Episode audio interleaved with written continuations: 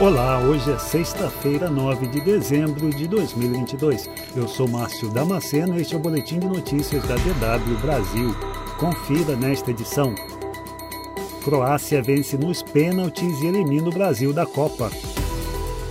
Lula anuncia primeiros ministros do novo governo. MEC anuncia liberação de 460 milhões de reais bloqueados.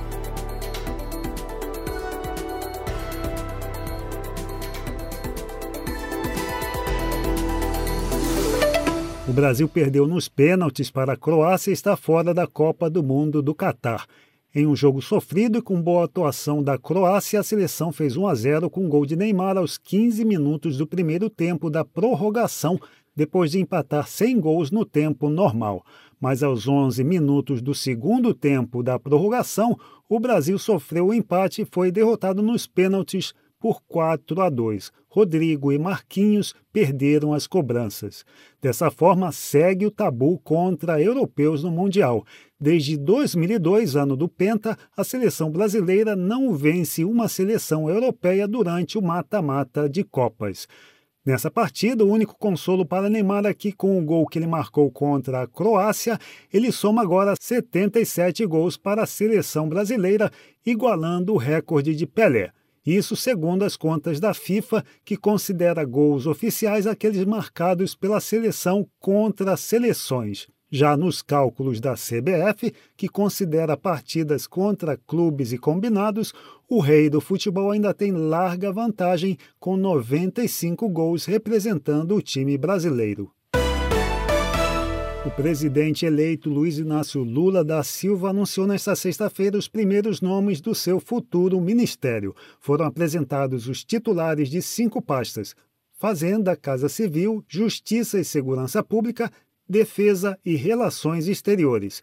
O ex-ministro da Educação, ex-prefeito de São Paulo, Fernando Haddad, foi confirmado para comandar o Ministério da Fazenda. Haddad se encontrou na quinta-feira com o atual ministro da Economia, Paulo Guedes, para se inteirar da situação do ministério e definir uma agenda de trabalho. A superpasta de economia deverá ser desmembrada em três: Fazenda, Planejamento e Gestão e Indústria e Comércio. Para comandar o Ministério da Defesa, Lula confirmou o ex-ministro do Tribunal de Contas da União, José Múcio Monteiro. Já o senador eleito, Flávio Dino, será o novo ministro da Justiça. O ex-governador do Maranhão foi o principal porta-voz do grupo de trabalho sobre esse tema durante a transição de governo.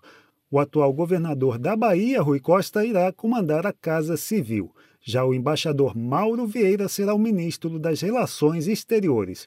Lula afirmou que anunciará nas próximas semanas os nomes de mais ministros e ressaltou que mulheres e negros farão parte de seu governo. A Sociedade da Língua Alemã, sediada em Wiesbaden, no oeste da Alemanha, escolheu nesta sexta-feira Zeitenwende como a palavra do ano de 2022 no país. O termo quer dizer mudança de paradigma ou virada de época e ganhou destaque nos últimos meses após ser usado pelo chanceler federal alemão Olaf Scholz para definir o ponto de inflexão provocado pela invasão russa da Ucrânia em 24 de fevereiro, tanto na política externa e de segurança da Alemanha como na própria política do continente europeu. O ministro da Educação, Victor Godoy, anunciou nesta quinta-feira a liberação de 460 milhões de reais bloqueados do setor. O dinheiro será usado, sobretudo, para o pagamento de bolsas. O montante ainda é insuficiente para arcar com todas as despesas do Ministério da Educação e representa apenas um terço do 1,36 bilhão de reais retidos em novembro pelo governo federal para não estourar o teto de gastos. Cerca de 900 milhões de reais do orçamento da pasta seguem bloqueados. Com a verba, segundo o MEC, será possível arcar com o pagamento de 200 mil bolsas referentes a dezembro da Coordenação de Aperfeiçoamento de Pessoal de Nível Superior, a CAPES. Os valores devem ser pagos até terça-feira, segundo o ministro. Os depósitos deveriam ter sido feitos até 7 de dezembro. Além disso, 160 milhões de reais serão destinados para o pagamento de 100 mil bolsas de pós-graduação. A liberação do dinheiro ocorreu após intensa pressão de universidades, institutos federais e sociedade civil, além de repercussão negativa do bloqueio na imprensa e nas redes sociais. As entidades de educação deixaram explícito que, além do não pagamento das bolsas, seria impossível arcar com as despesas básicas como água, luz e funcionários terceirizados. Mais notícias você encontra no nosso site. Acesse dw.com/brasil.